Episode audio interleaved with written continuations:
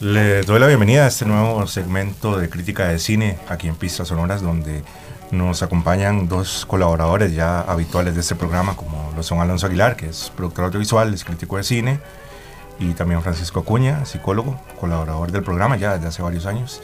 Eh, bueno, un gusto tenerlos de nuevo por acá. Vamos a hablar de dos películas que han estado en cartelera acá, muy discutidas del año anterior, 2022.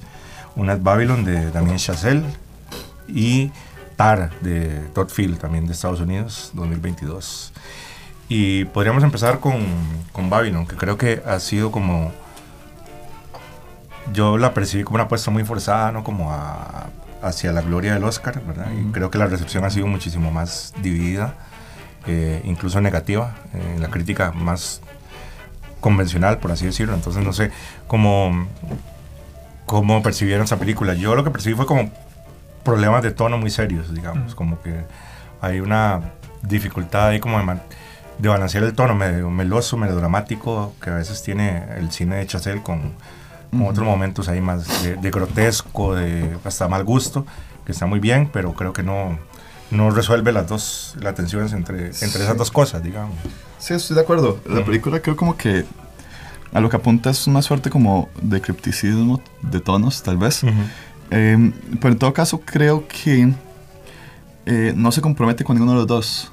Es lo que podría decir, porque si al menos fuera de lleno a los dos, entonces algo como de lo variopinto de la apuesta podría estar bastante interesante. Pero lo que pasa es que lo meloso no llega a ser como... Bueno, excepto el final tal vez. Eh, ya, se, pasa, se pasa, de, de, de, meloso. Em, más bien como de pena ajena. Pero incluso la las partes que podrían ser como controversiales o que están, están hechas para, para irritar, tal vez como para causar escándalo, en realidad ni siquiera es como que se compromete lo suficiente para... se, ve una persona tratando de causar controversia que no sabe cómo causar la controversia, o se ve como alguien que está haciendo una apología a la decadencia y no le gusta la decadencia.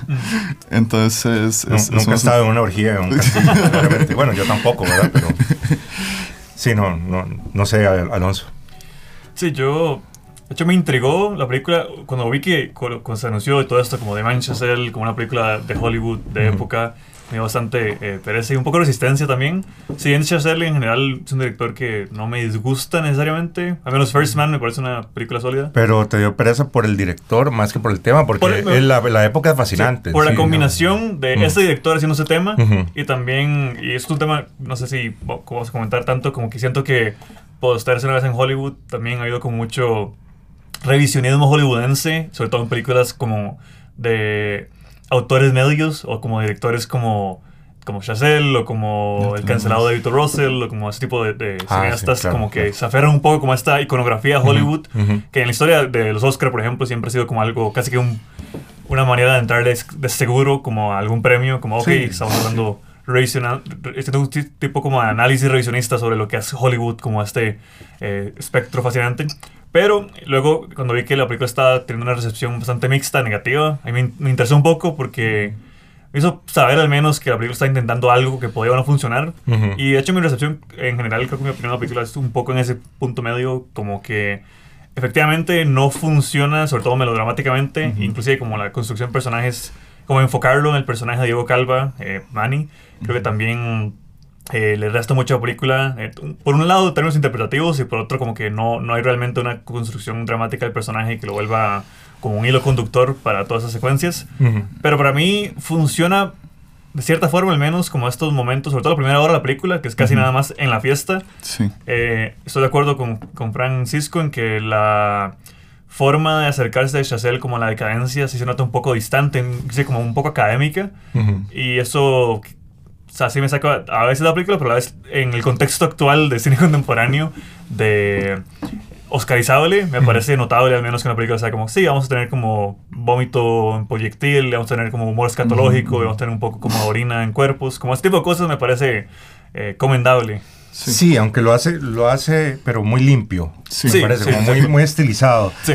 Ahora, sí, esa escena como de, esa fiesta, de ese bacanal ahí en, eh, en, los años 20 en Hollywood, yo creo que es lo más rescatable de la película porque tiene como una energía ahí plebeya y, de mal gusto que el resto de la película no sostiene precisamente. Tal vez otra escena que también me parece bastante rescatable es cuando se hace el tránsito con el cine de sonido y hay una toma que se repite mucho. Ah, claro, sí, sí. Me parece que está muy bien llevada. Sí, sí. Sí, digamos, esta este es como la paradoja de la película, el mal, el mal gusto oscarizable, por así decirlo, ¿verdad? Porque aspira a veces a cierta intensidad y incluso medio tarantinesca, ¿verdad? Pero lo que quiere es mezclar a veces con un poco de, de esos homenajes al cine medio azucarados también y yo creo que no logran ninguna de las dos, ¿verdad? Entonces también hay como una operación medio hipócrita en, algunos cineastas de, de, Hollywood cuando se acercan a otras épocas.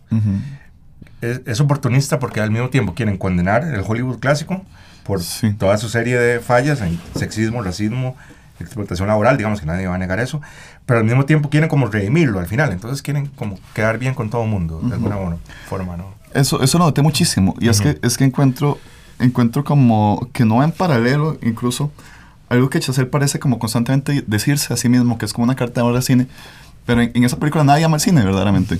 Uno ni siquiera, no, o sea, como en realidad no hay algo que a uno le diga acá que lo que se está haciendo es, es una apología al Star System, me parece, y a la jerarquía y, excesos de las estrellas.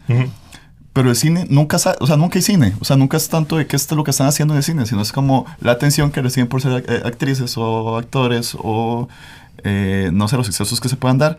Y entonces eso es lo que me, me, me provoca, es como que exista como esa desfase y que se vea aún más con ese final en donde está como este montaje y bueno, que ponen Avatar a la par de persona también.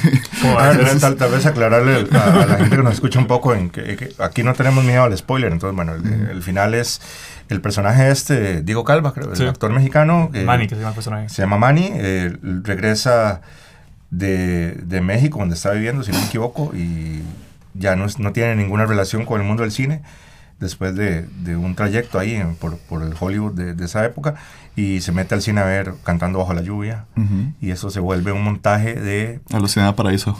Alucinada Paraíso como de grandes momentos del cine, pero anacrónico también, digamos, como incluso incluyendo películas modernas y que no tiene nada que ver entre sí, más que es como cine y, ya. Y la película nunca vino de eso. O sea, nunca fue eso la película. no, no, no entiendo, o sea, yo no entiendo cómo es ¿Cómo es que incluso como quedó después en la sala de edición eso? ¿Cómo es de que nadie le dijo eh, lo desastroso que está haciendo realmente?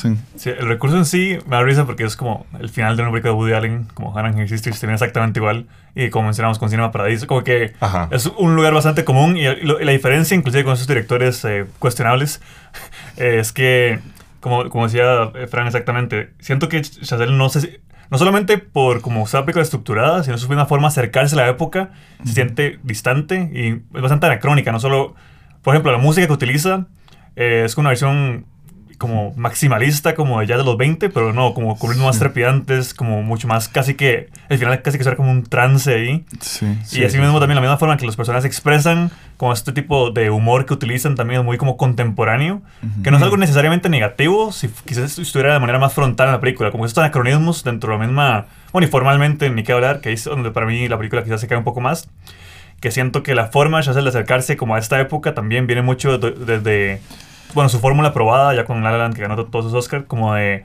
ese em, eh, formalismo virtuoso que más bien lo hace, a mi opinión al menos, como un poco aséptico, digamos, como que muy, demasiado limpio, como estás hablando, toda la película es demasiado limpio, los planos secuencias son demasiado fluidos, como que no, no, no, nunca está como ese elemento de emoción, inclusive como errático, que me parece necesario para esta farsa felinesca que la película por momentos parece intentar. sí, porque incluso eh, Margot Robbie, incluso vomitando y todo, siempre está, se ve perfecta, súper maquillada, no hay como, no sé, no, no, no, no se ve como el, no se transmite no la sordidez, digamos, sí, no se ensucia, sí. Y ese final, digamos, es como un ejemplo perfecto de una búsqueda por generar emoción que se vuelve kitsch, más bien creo que es la definición de lo que es kitsch. Sí, claro. Es como el sentimentalismo forzado y grandilocuente que al final termina siendo ridículo, no sé. Me, me queda muy claro viéndola como el esfuerzo de hacer por hacer algo así como un, como un magnus opus, como una gran película, casi así como el póstuma, no sé, o sea, como esta, o sea, como el último, la última gran película de que se va a hacer y es un director como, o sea, que no está añejo, me parece, todavía, pero se está añejando a sí mismo, todas estas cosas. Em, no, no tiene sentido alguno, incluso el... A ver, es como una suerte de collage fílmico de otros filmes también. Incluso esto, o sea, este final de que podemos tomarlo como escena paraíso o un, punto común, o sea, un lugar común en realidad de finales en el cine. Por otro lado, Boogie Nights no se me quitaba de la cabeza mientras la vida tiene un par de escenas de que son bastante calcadas. Claro. Eh, entonces, sí, no sé a lo que iba, pero es como como que con ese final me parece que es de los finales más fallos de que he visto en el cine en los últimos años. Eh, como que quería hacer o hacer ver la película como más grande que la vida misma, digamos. Como el cine, la película es su cine. Y, y, no, fracasa, fracasa estrepitosamente, realmente. Sí, inclusive incluye escenas ficticias de la película dentro de este montaje de la historia del cine, que en sí es una decisión bastante eh, acongojante. Sí. Asimismo, sí quería rescatar ciertos elementos de la película, porque creo que en Hollywood contemporáneo, al menos en mi opinión, hacen falta como estos grandes intentos que puede que no lo logren completamente, pero quizás de manera más metatextual, aprecio como, como también sea como que iba a ser una película como con estos elementos más de, de mal gusto, digamos, aún si estamos hablando que son quizás muy limpios, eh, introducirlos. Hay una secuencia que también mencionaba Francisco, la, la de la atención al sonido. A mí me gusta mucho también la que bueno, sin spoilers, pero hay una escena que Toy Maguire básicamente guía al personaje con un tipo como de calabozo, de un carnaval oscuro. Creo que los momentos más trillados de la película es donde tonalmente se encuentra un poco, pero a la vez tiene todos esos problemas detrás, que es que Chazelle no se compromete con esa forma. Eh, pero que estén ahí al menos me hace que, que ahorita sea más interesante que una película eh, Oscar, oscarizable promedio. Sí. sí, sí, claro, porque también siente como la obligación de meter un romance que resulta muy poco convincente, ¿no? Entre el personaje Margot Roy y el personaje de este actor. Eh, Diego Calva. Diego Calva. Eh, sí, tampoco memorable es que ni siquiera el nombre se me olvida, todo se me olvida. Sí, digamos, es un poco eso, ¿no? Como demasiados personajes también y muy poco desarrollados. Sí, que creo que no, no es tanto el problema per se, porque la estructura de la fiesta, en algún momento yo pensé como que la primera hora sobre todo, como si esta película dura tres horas de esto, probablemente me guste. Sí, y, sí yo esperaba eso también. sí. sí, y bueno, obviamente tenía la necesidad de hacer este romance imposible y esa sentencia de, de nuevo, como al Star System y como explotación que, de nuevo, no, nunca sobra, pero a la vez no es como que estamos como tratando como territorios novedosos. Sí, incluso hay, se puede encontrar como algún interés en la película. Yo puedo tener como este, este gusto culposo, cinéfilo, de las películas como que son muy grandes, muchas veces, o que se creen muy grandes, tanto en metraje como en producción, como en todo esto, como querer hacer como un Doctor Chivago ahí. Sí, sí. Eh, no sé, hay películas así que son súper falladas, se me ocurre como Australia, por ejemplo, que es por el estilo que con solo, o sea, como, como algo de, del como se ponen las cosas en, ese tipo de películas o el, La que hizo Ridley Scott sobre las cruzadas, ¿cómo se llama también?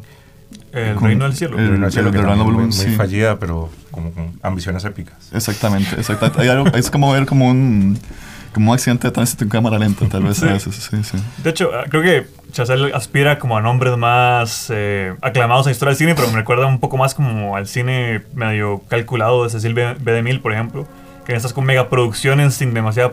Eh, personalidad ni alma, pero que existían nada más por ser como este despliegue técnico y gran Para explotar el formato del CinemaScope también, claro, nuevo. Claro, eh, de cierta forma, como algo así, nada más como una experiencia estética, me parece que no está tan mal para lo que es Hollywood hoy en día, pero no sé si es una barra muy baja. Definitivamente es una barra muy baja. Creo que es la conclusión a la que podríamos arribar.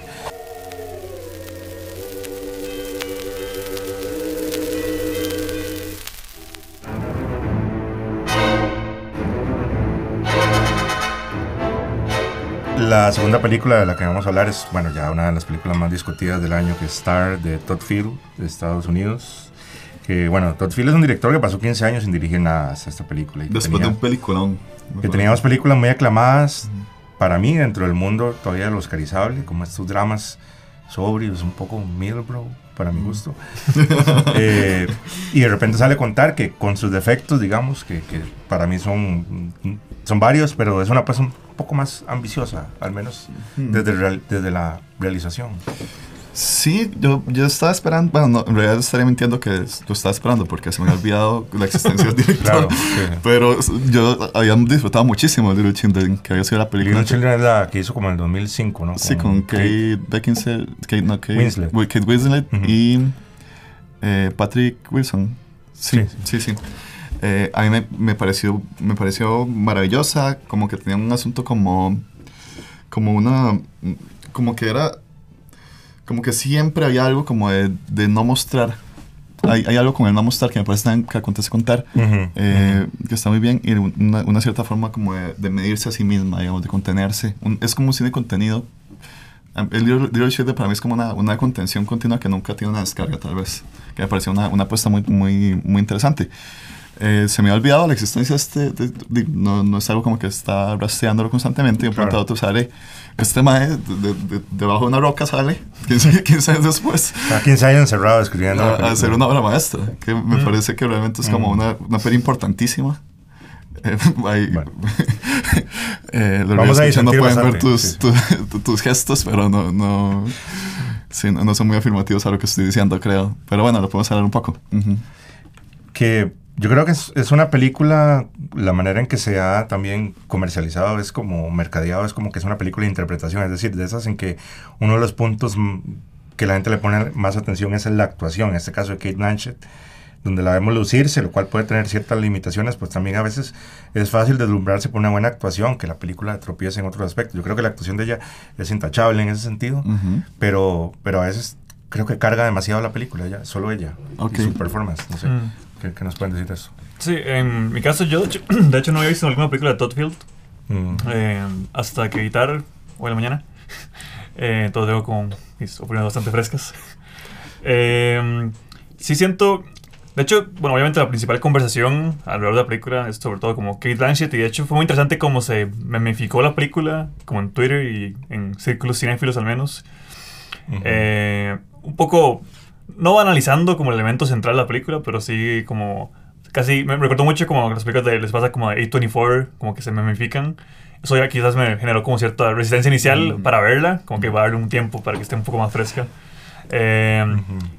Sí, siento, inclusive el... el o sea, Kate Blanchett como figura, creo que sí es como quizás la autoría central de la película, sin haber visto todas las películas de Todd Field siento que su presencia escénica inclusive llega a un punto en el que me cuestioné a mí mismo, como si sentía como medio autoparódico a Kate Blanchett siendo como Kate Blanchett. Uh -huh. eh, creo que no es necesariamente el caso, sino nada más como que Todd Field nada más le da rienda suelta como con este concepto de personaje que da para, inclusive para mí la corporalidad del personaje llega como a puntos eh, bastante casi que viscerales de interpretación, sí, sobre todo la última, eh, claro. la última eh, eh, arco de la película ya sí, sí, vemos como casi que totalmente desprolijo el, el, personaje, digamos, como con, no solo físicamente, sino también como su accionar eh, sí, errático, errático sí, la, sí, la, en, dentro del drama. Eh, quedas, y ahí sale mi lado formalista, queda la película donde me falla un poco, mm. es como la construcción formal de Field, eh, sobre todo su forma de acercarse como a este personaje, eh, para, en mi opinión al menos, la siento como un tanto frívola, mm. sobre todo tengo un problema como con este como cine como muy contenido, muy como pero aséptico, como de planos secuencias, que no, no es demasiado vistoso y eso lo aprecio, uh -huh. pero a vez me queda como en ese espacio un poco... Eh, es un poco estéril. como ampul ampuloso al mismo tiempo, pero, es, pero frío al mismo Sí, que, que no, no, es algo inherentemente negativo, digo, solo uh -huh. para el tipo de película que es y que se convierte. Uh -huh. Siento cierto contraste, como... Siento que Kate Blanchett por momentos su interpretación está como contenida, dentro de lo, las limitaciones. Del formalismo. Dentro del formalismo de Field. Sí. Eh, pero Franz seguro tiene un poco que Pero es que ese es el personaje. So, está... Sí, pero sobre eso voy a hacer una observación que es que, eh, para, aunque para mí tiene algunos planos y ángulos, sí, que son, sí, son medio pomposos, son medio rebuscados, mm. pero podría decir, decirse que eso se relaciona con las locaciones, ¿verdad? Que son, sí, es sí. un mundo aséptico.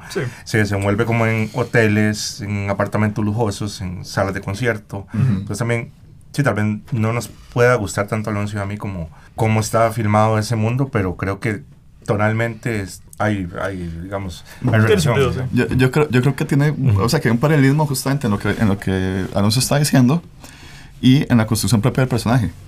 Y que es este, este, esta existencia uh, pasional y desgarradora viviendo en un mundo lleno de formalismos también. Eh, por su clase, por su intelectualidad, eh, incluso la misma arquitectura y todo esto. y también se ve un poco con esta propuesta formal bastante estética, me parece que es la forma de describirlo, que en un tiempo es estética, pero no es como esto, de donde uno le dice como, ay, le hace falta un poquito como de pan, no sé, como que le hace falta, porque dentro de ese estético es, está... está sí, no, es Belatar, ¿verdad? Sí, no. El, el, el no Belatar. Sí. No, visualmente, incluso dentro de este ascetismo que no hay nada demasiado vistoso, se empieza a ver algo como casi con esta estos decorados casi brutalistas, tal vez. Sí, sí, Muchos como de cemento y gris y Sobre todo, como las escenas que están en Berlín. sí, exactamente. exactamente. La ciudad más. La paleta de colores, exactamente. Todos estos, todos estos, estos asuntos está como esta llama en medio de, em, de esta arquitectura, esta escenografía y esta puesta formal que, que se resiste de cierta manera a dejarse ir por la pasión de, de Tar, tal vez, como, como retratarla también formalmente. Que bueno, como ya decía al principio, es una película que para mí y para mal ha sido la más discutidas y quizás sobreanalizadas porque abarca temas, entre comillas, muy actuales como las relaciones de poder, la relación entre la creación artística y el poder, la separación o no separación entre obra y artista. Entonces, quizás un problema que yo tengo con la película, no sé si es tanto con la, con la película o como se ha leído, porque siento que a veces se discute más sus temas que, que su forma cinematográfica o se discuten sus temas separados de su forma cinematográfica y se olvida que es una película y no, un ensayo, ¿verdad?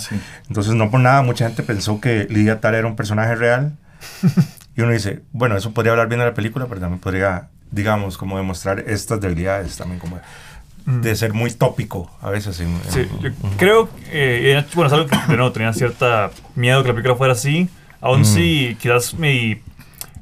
Lo que me detiene como de abrazar totalmente el estilo de Todd Field tiene un poco que ver mm. con que conceptualmente no le compro todo lo que está vendiendo. Pero sí, no mm. creo que la película caiga como en sensacionalismo, en términos como esos tópicos que estamos hablando. Eh, al menos en su primera hora, creo que está, es, es, parte como del universo del personaje. Y a la vez, estamos hablando de este universo como de instituciones artísticas y fondos... Eh, alta cultura. Alta cultura. Pero sostenida con, con fondos. Sí, y siempre hay como ese elemento un poco performativo de progresismo en todos estos círculos. Eh, sí. Que es, bueno, esa película creo que no, quizás en mi opinión, no abarca totalmente como este contraste entre, no, como esas estructuras hegemónicas de poder y como estos elementos como que surgen eh, de, nuevo, de manera más contemporánea. Siento que está ahí de vez en cuando, pero siento que Phil, de cierta forma, eh, en la película queda un poco como sin, como estamos hablando de Chazelle, sin ese compromiso como conceptual hacia donde siento un poco de tibieza quizás en su acercamiento a ciertos temas. Sí, de acuerdo. Eh, al enfocarse, y creo que es una decisión que estructuralmente tiene sentido, porque tiene como ese personaje central, este tipo como de antiheroína, si se quieren. Eh, que obviamente le aparece para estas ambigüedades, pero al mismo tiempo, por como la película lo trata, sí siento que intenta como condenar ciertas cosas y luego la película misma como que trata como alejarse de esa posición. Eh, para mí queda un poco en ese punto medio conceptualmente. No sé cómo, bueno, supongo que mm. Frank no está de acuerdo con eso.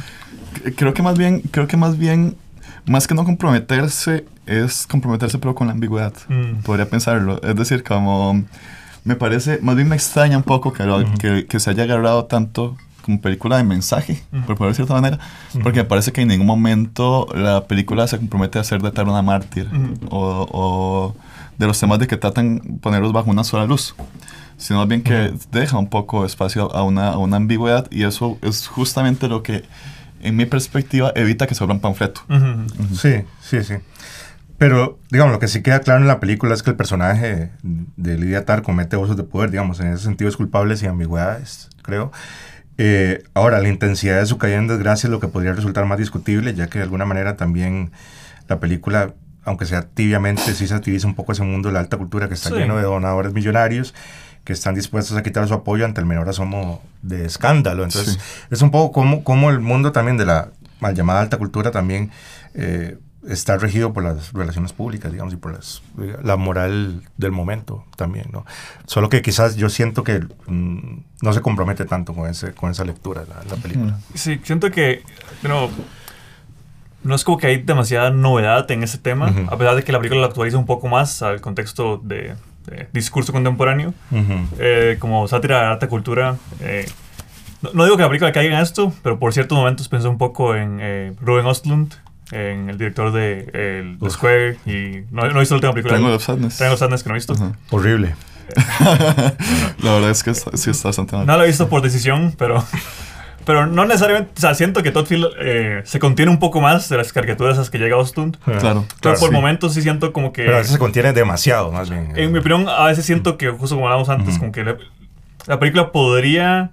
Eh, de nuevo, en esta batalla entre el personaje y el universo de la película, que estoy de acuerdo que sí es como una decisión consciente, por momentos sí siento que gana demasiado como la, la manera como contenida de Field, de mantenerlo todo, ok, estamos como en este arco dramático, eh, que tiene como este auge y caída de manera que es un poco trazada, que no, no está mal per se, pero de nuevo, eh, es esto como que todo en la película lo siento muy perfecto, eh, muy, de nuevo, como legible. Sí. Para una película que no, estoy de acuerdo con Frank que la película no cae en ese pamfletismo, por dicha. que ah, eso iba, eso iba. Es que, digamos, la, la, supuesta ambigüedad y la supuesta como sutileza de que algunos con el que algunos califican la película, yo creo que se cae un poco en esa escena, digamos, que es una escena muy discutida, que es cuando... La toma continua es... hay que contextualizarle a la gente, porque si no lo ha visto, está eh, el personaje de Kate Blanchett, que es una conductora de música clásica muy reconocida, está dando una clase en Juilliard, que es esta escuela de música estadounidense en Nueva York, que es súper prestigiosa. Tiene como esta discusión con un estudiante que es como latín, de origen latino, algo así, no sé. No, no quiero asumir su etnia. Entonces dice que no le, el estudiante dice que no le gusta Bach porque es misógino y que no le gusta la música de compositores, cito, porque yo no hablo de esa manera, hombres cis blancos. Entonces Star hace un discurso que algunos califican de abusivo hacia el estudiante, donde ella como que reivindica ir más allá de la identidad y un poco como una, como una visión más universalista del arte contra una visión más identitaria, digamos. Yo creo que ahí está un poco caricaturizado esa...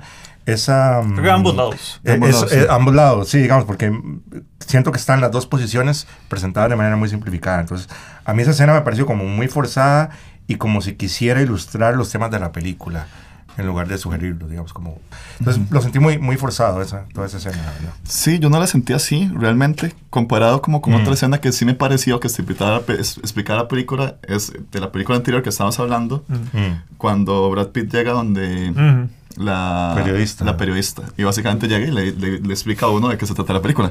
en este caso, me parece, o sea, es, es, como, estás viendo la existencia de los dos personajes, e incluso, incluso en esa escena, además que me parece como como que si bien es un poco showy, por ponerlo de una manera, un poco la puesta en escena y la manera en la que es una toma continua, la manera en la que todo el mundo está ahí eh, que es, es, como una, un auditorio. Eh, me parece incluso, pienso dos cosas. La primera es que también es un poco refrescante ver al menos eh, no dicho tan manifiestamente, pero al menos puesto en la mesa, una discursividad de que desde hace cierto tiempo no se ve tanto en las películas de Hollywood, o de una manera, o sea, viendo otros lugares que no se ven tanto en Hollywood, después de los hechos de Weinstein, todo esto, tal vez como que... Eh, y también pienso que se me ocurren personas de que pueden ver esta película y más bien ver en esa, en esa conversación atar como una villana. Que eso es como una de las lecturas que yo he visto, como que decían, lectura muy, muy torpe, ¿sabes? decían como, como, la película no está del lado de Tar en esa escena, está del lado del estudiante. y lo que quiere yo alucino, es como, yo alucino, pero bueno, se, imagina, se imaginan. Pero sí, sí, sí, exactamente. Claramente el cine eso tiene dos espectros, blanco y negro, como los buenos y los malos. No, y la cámara siempre está al lado de alguien. Sí, sí. Tiene que estar Pero bueno, sobre ese tema también quería como comentar un poco sobre la supuesta monstruosidad de Tar, porque también uno en las reseñas como el mundo anglosajón lee mucho como este personaje complicado y monstruoso que bueno, que me parece como una exageración algo moralista, ¿verdad? Porque si bien es un personaje complicado, es difícil y hace acciones poco éticas, digamos, está claro en la película, digamos, nadie le está negando. No sé cuál hubiese sido el interés de hacer una película sobre una persona que es unidimensionalmente horrible. Sí. Digamos, para mí no, no tendría ningún interés, digamos.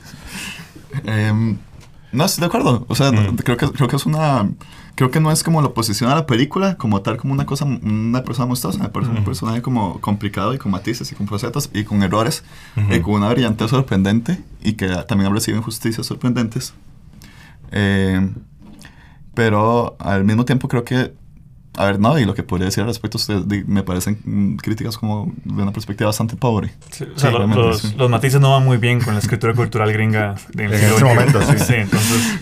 Aunque hay algo que me llama la atención, es lo de brillante, mm. que yo creo que, bueno, yo no, no, evidentemente no estoy inmiscuido en el mundo de alto nivel de la música clásica, si no, no estaría aquí hablando con ustedes, dirigiendo a Mahler, eh, pero mm, no sé si la película no sabemos si en realidad es una buena conductora o no.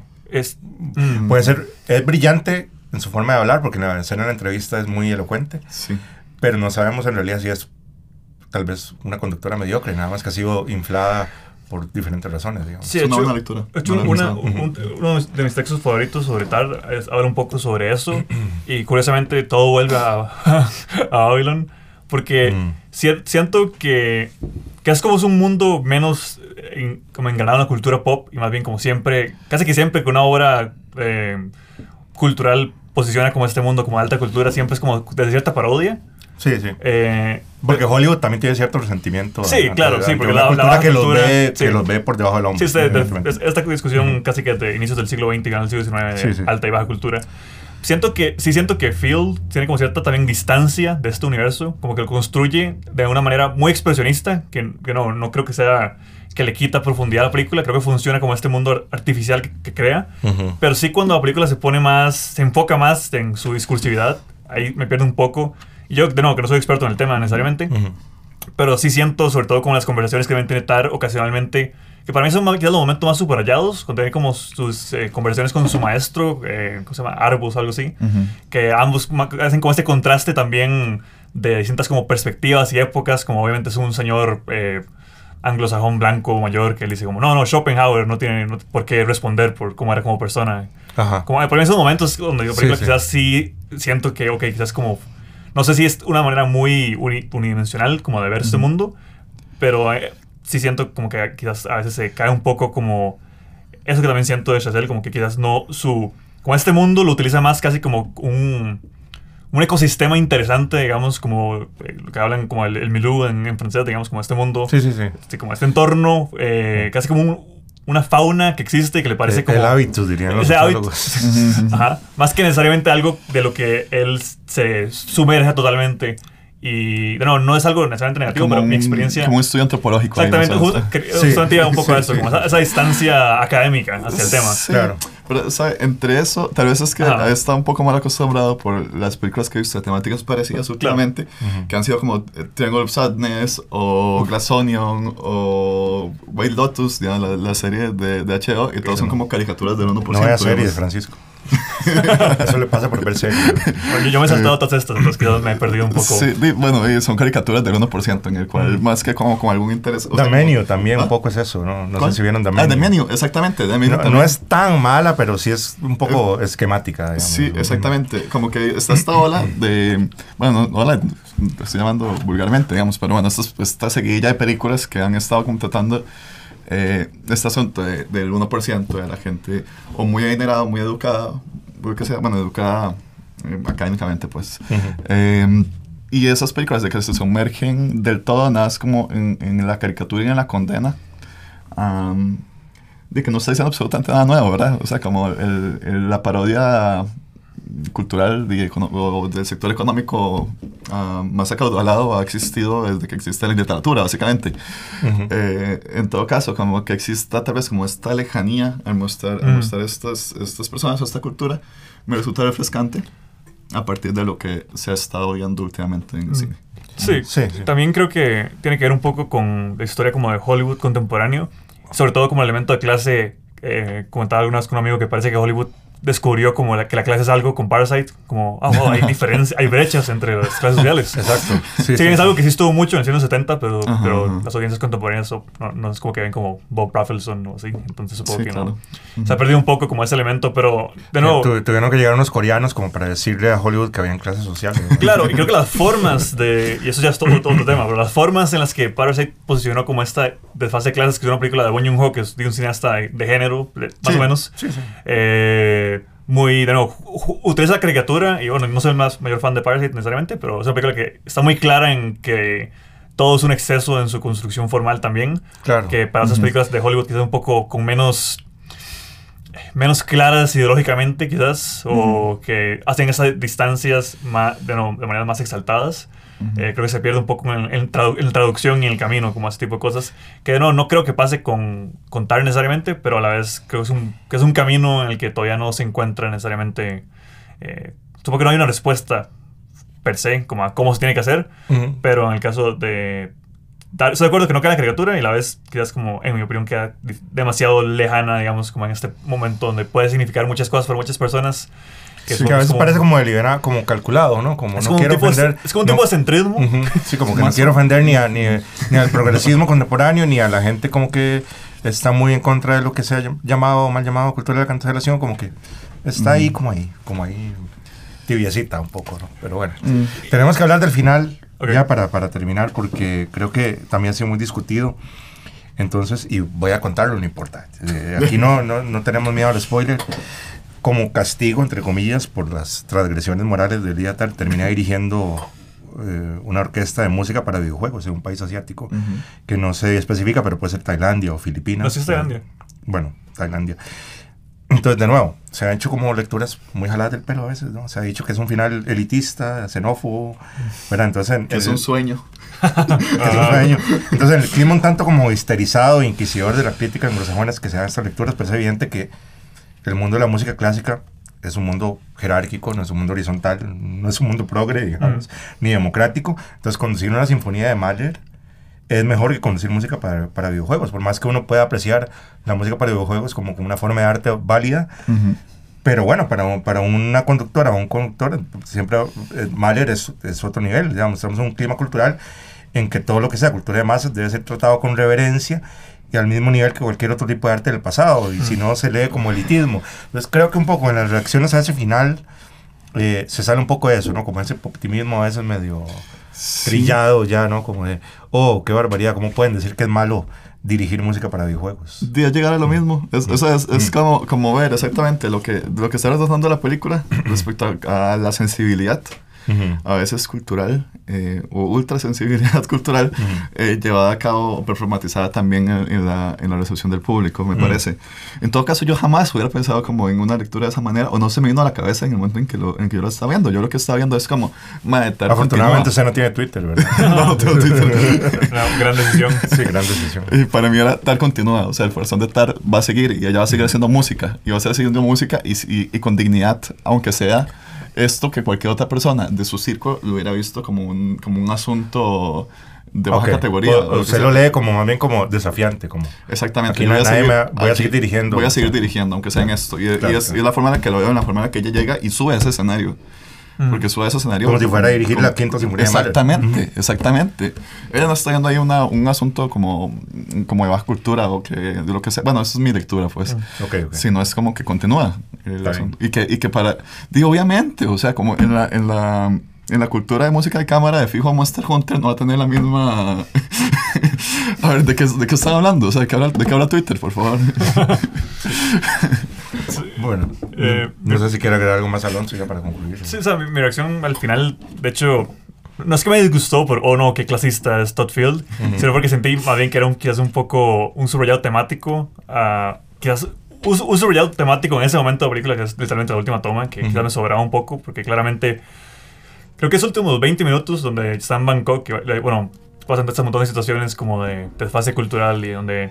Creo que es donde la película quizás confronta más eh, frontalmente, a, no solo al personaje, sino también como al público con eh, las consecuencias de las acciones de Tar en términos de su acercamiento un poco patriarcal que tiene el personaje, o más que patriarcal, jerárquico, para subsistir en este mundo de alta uh -huh. cultura, uh -huh. que es un poco como lo que explora la película, de cierta forma, como que tanto necesita el personaje a pesar de ser como una eh, mujer eh, lesbiana, eh, aferrarse como a estos, esas formas eh, tóxicas, entre comillas, para existir en este ecosistema y, y posteriormente sí, la claro, que... pero que son formas que no claro. son exclusivamente masculinas. No, no, no son exclusivamente masculinas, sí, claro, pero es un poco mm. lo que discute la película. Sí, sí. Y luego llega aquí, y, por ejemplo, bueno, sin spoilers, pero Bangkok, que la mandan sin como... Sin spoilers, aunque ya spoileamos toda la película. Bueno, sin importar spoilers, okay. sin importar spoilers, nada más como cosas como que termina confrontándose como al turismo sexual en Tailandia Ajá, o cosas sí. así. Y que termina, creo que es un poco... Y la gente que hace cosplay. Sí, exacto. los, dos temas, los dos temas... Otro de los peligros de Asia también.